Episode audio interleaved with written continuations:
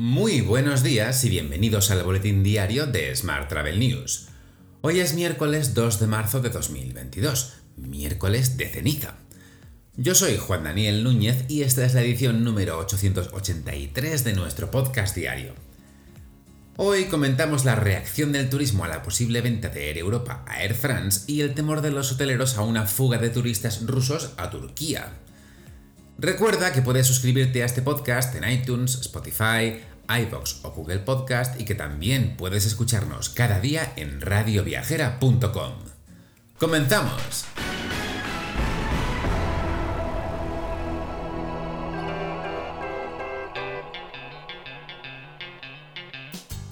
Rusia no es uno de los principales mercados emisores de turistas a España. De hecho, en 2019 llegaron 1,2 millones de viajeros rusos, apenas un 1,141% del total. Pero sí es importante en términos de gasto, con un desembolso medio por viaje de 1.536 euros, un 27,5% más que la media. Además, el turismo ruso es vital para algunas zonas de Cataluña, como Girona o Tarragona, que pueden recibir cerca de 800.000 viajeros cada año. Tal y como leemos hoy en 5 días, turoperadores y hoteleros advierten de que el cierre del espacio aéreo de la Unión Europea a Rusia puede provocar un frenazo de las reservas y una fuga masiva de viajeros rusos a Turquía. En la lista de quejas, la Mesa del Turismo de España argumenta que la venta de Air Europa a manos extranjeras sería perjudicial para el hub de Madrid y el sector turístico español en general. La Mesa del Turismo, en el que tienen representación las propias Iberia y Globalia, además de federaciones del transporte, agencias de viaje, grupos hoteleros o instituciones feriales, ha indicado que la prioridad tras la pandemia es recuperar e incrementar la conectividad aérea que teníamos antes de la pandemia.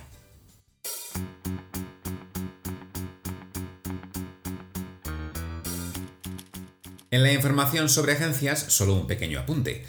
Hoy te cuento que Last Minute y Amaury Sport Organization han anunciado un acuerdo estratégico que convierte a Logitravel en socio oficial de viajes del Tour de Francia a partir de este mismo año.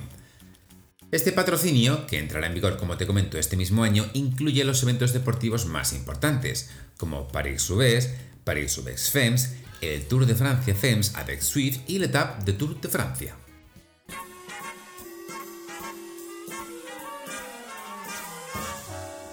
Hablamos ahora de transporte. IATA espera que el número total de viajeros alcance los 4.000 millones en 2024, contando los viajes de conexión multisectorial como un solo pasajero. Se superaría así los niveles anteriores a la crisis de la COVID-19, con un 103% del total de viajeros de 2019. Las expectativas sobre la forma de la recuperación a corto plazo han cambiado ligeramente, reflejando la evolución de las restricciones de viaje impuestas por los gobiernos en algunos mercados. Sin embargo, el panorama general presentado en la última actualización de las previsiones a largo plazo de IATA no ha cambiado con respecto a lo que se esperaba en noviembre, antes de la variante Omicron. Mientras, el presidente de la Asociación de Líneas Aéreas, Javier Gándara, ha señalado que el conflicto bélico en Ucrania no tendrá un impacto directo sobre el tráfico aéreo en España, pero sí sobre el precio del combustible y la confianza de los consumidores. En declaraciones a Europa Press, Gándara ha indicado que el tráfico aéreo desde Ucrania y Rusia hacia España representaba antes de la pandemia tan solo un 1%, motivo por el que no cree que el conflicto provoque directamente una caída del tráfico. Por su parte, MSC Cruceros ha anunciado que suspende sus escalas en San Petersburgo.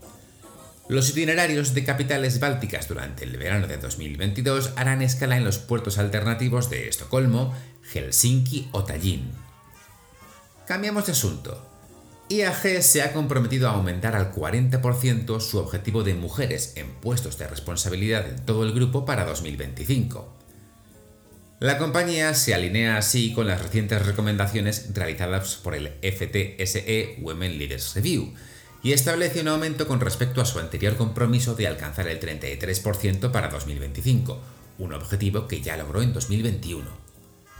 La representación femenina en el Consejo de Administración de IAG actualmente es del 42%.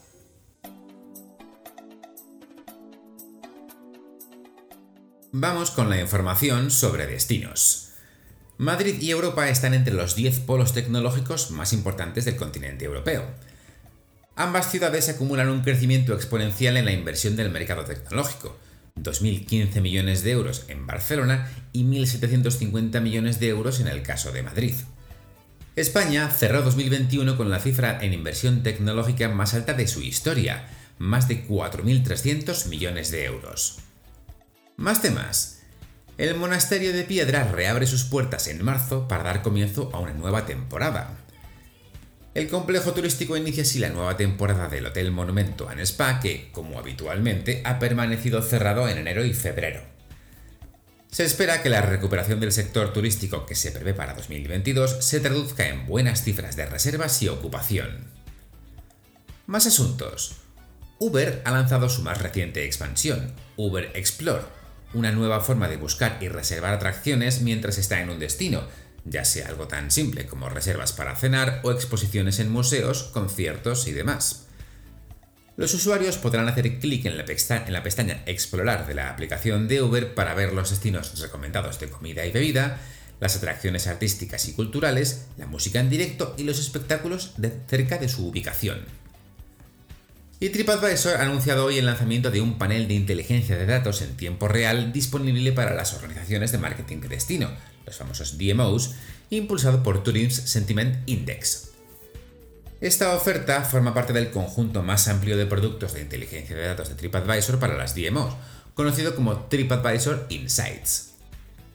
Este panel de control proporciona a los clientes información esencial sobre el boca a boca de los destinos, combinado con el alcance inigualable de TripAdvisor.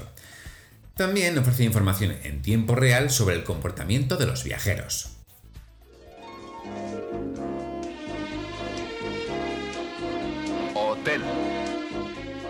Terminamos hoy con la actualidad hotelera. Los servicios centrales de Ilunion Hotels, situados en la novena planta de Torre Ilunion, han sido certificados como Centro Especial de Empleo, ya que al menos el 70% de sus trabajadores son personas con discapacidad. Este nuevo Centro Especial de Empleo se suma a los otros 12 que ya tiene Ilunion Hotels. Cuenta con un equipo de 31 personas, de las que 24 son personas con discapacidad tiene como actividad principal la gestión de la cadena hotelera y sus servicios centrales. Más asuntos. Melia Hotels International ha apostado por la implementación en sus distintas marcas y localizaciones de Zafiro Cast Cloud. Se trata de una solución que permite al huésped disfrutar de su propio contenido mientras viaja. El auge del contenido en streaming ha favorecido la adaptación al entorno hotelero de soluciones que hasta hace un tiempo tenían solo protagonismo en el hogar, como aquellas basadas en la tecnología Google Chromecast. Además, la seguridad y la privacidad también acompañan al huésped durante su estancia a través de los protocolos de seguridad Amazon Web Services y el borrado automático de sus datos una vez realizado el checkout. Y por último, te cuento que Eurostars Hotel Company ha lanzado una encuesta entre sus clientes para conocer sus inquietudes al respecto de la cuestión medioambiental y establecer, gracias a la escucha activa, algunas conclusiones. Por ejemplo, a la hora de escoger un hotel, el 66% de los clientes asegura informarse antes del viaje para conocer las medidas relativas a la sostenibilidad. Sin embargo, en la decisión final prioriza otros factores como el precio o la ubicación. Solo un 16% de los clientes indica que a la hora de escoger alojamiento prima la opción con un menor impacto sobre el planeta, frente a un 18% que admite que no es un tema que tenga en cuenta al efectuar una reserva. Te dejo con esta noticia. Muchas gracias por seguir nuestro podcast y por dejarnos tus valoraciones y comentarios en iBox y en Apple Podcast. Recuerda que puedes suscribirte a nuestra newsletter diaria entrando en smarttravel.news o recibir un mensaje con los titulares del día directamente en tu WhatsApp. Para ello solo tienes que añadir el número 646-572-336 a tu agenda de contactos del móvil y enviarnos un WhatsApp con la palabra alta. Eso es todo por hoy. Muy feliz miércoles.